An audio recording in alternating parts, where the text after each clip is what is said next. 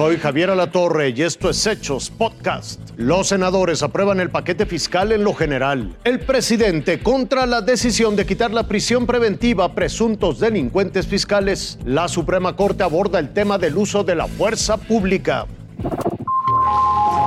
Fue a las 7.40 de la mañana cuando el presidente López Obrador rechazó que la Corte quitara la prisión preventiva a acusados por venta de facturas falsas y defraudación fiscal.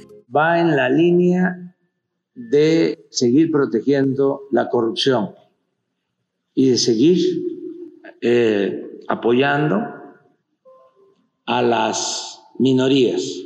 Acusó que el Poder Judicial protege élites y confía en que fijen un camino para renovarse. No actúan así cuando se trata de hacerle justicia al pueblo raso. Los jueces, magistrados, ministros van a ser más sensibles. Y rechazó que persiga a Rosario Robles, quien fuera titular de Desarrollo Social y permanece encarcelada por presuntos desvíos de recursos públicos. No tengo nada contra la ley. Yo no odio eh, a nadie. Yo soy feliz y no es mi fuerte la venganza. Irving Pineda, Fuerza Informativa Azteca.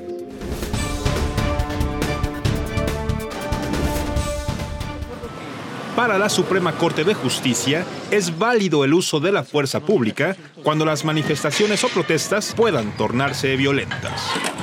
¡Ah, no, no! Le acaban de dar un martillazo en la cabeza. Durante la sesión de este martes, el Pleno analizó la ley que regula la actuación policial y concluyó que no hay vulneración a las libertades de expresión y reunión se garantizan adecuadamente los derechos de quienes acuden a estas manifestaciones y reuniones, que por lo demás yo no he visto que esta ley inhiba a nadie a, a, manifestarse, como se ha dicho aquí. El debate se centró en los artículos 27 y 28 de la Ley Nacional sobre Uso de la Fuerza. Siete de los once ministros señalaron que la intervención de los uniformados en situaciones críticas o fuera de control no vulnera los derechos humanos. Además, el 27, eh, pues prácticamente brinda garantías donde dice específicamente por ningún motivo se podrá hacer uso de armas contra quienes participen en las manifestaciones. Eh, la actuación policial deberá asegurar la protección de los manifestantes. La Corte urgió al Congreso para subsanar omisiones, pues la ley no precisa métodos, técnicas y tácticas del uso de la fuerza. Juan Pablo Reyes, Fuerza Informativa Azteca.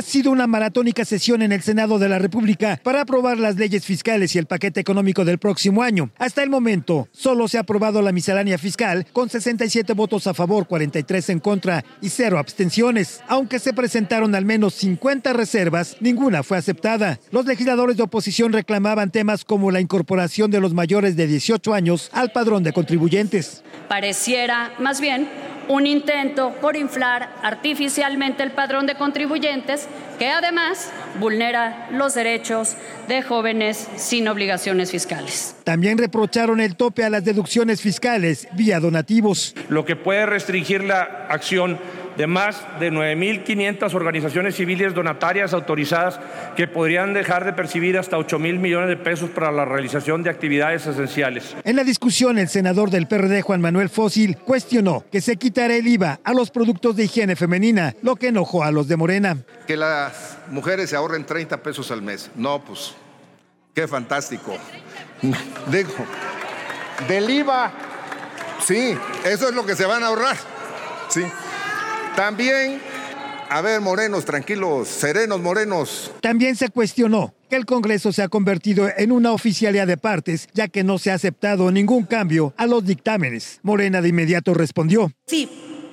Claro que nos gustaría poner un letrero que diga aquí que somos oficialía de partes, porque somos la oficialía de partes de un movimiento nacional de regeneración que impulsa una cuarta transformación. Los senadores aún tienen pendiente por desahogar la Ley Federal de Derechos y la Ley de Ingresos, con la que se busca recaudar más de 7 billones de pesos. Gerardo Segura, Fuerza Informativa Azteca. Esto fue Hechos Podcast.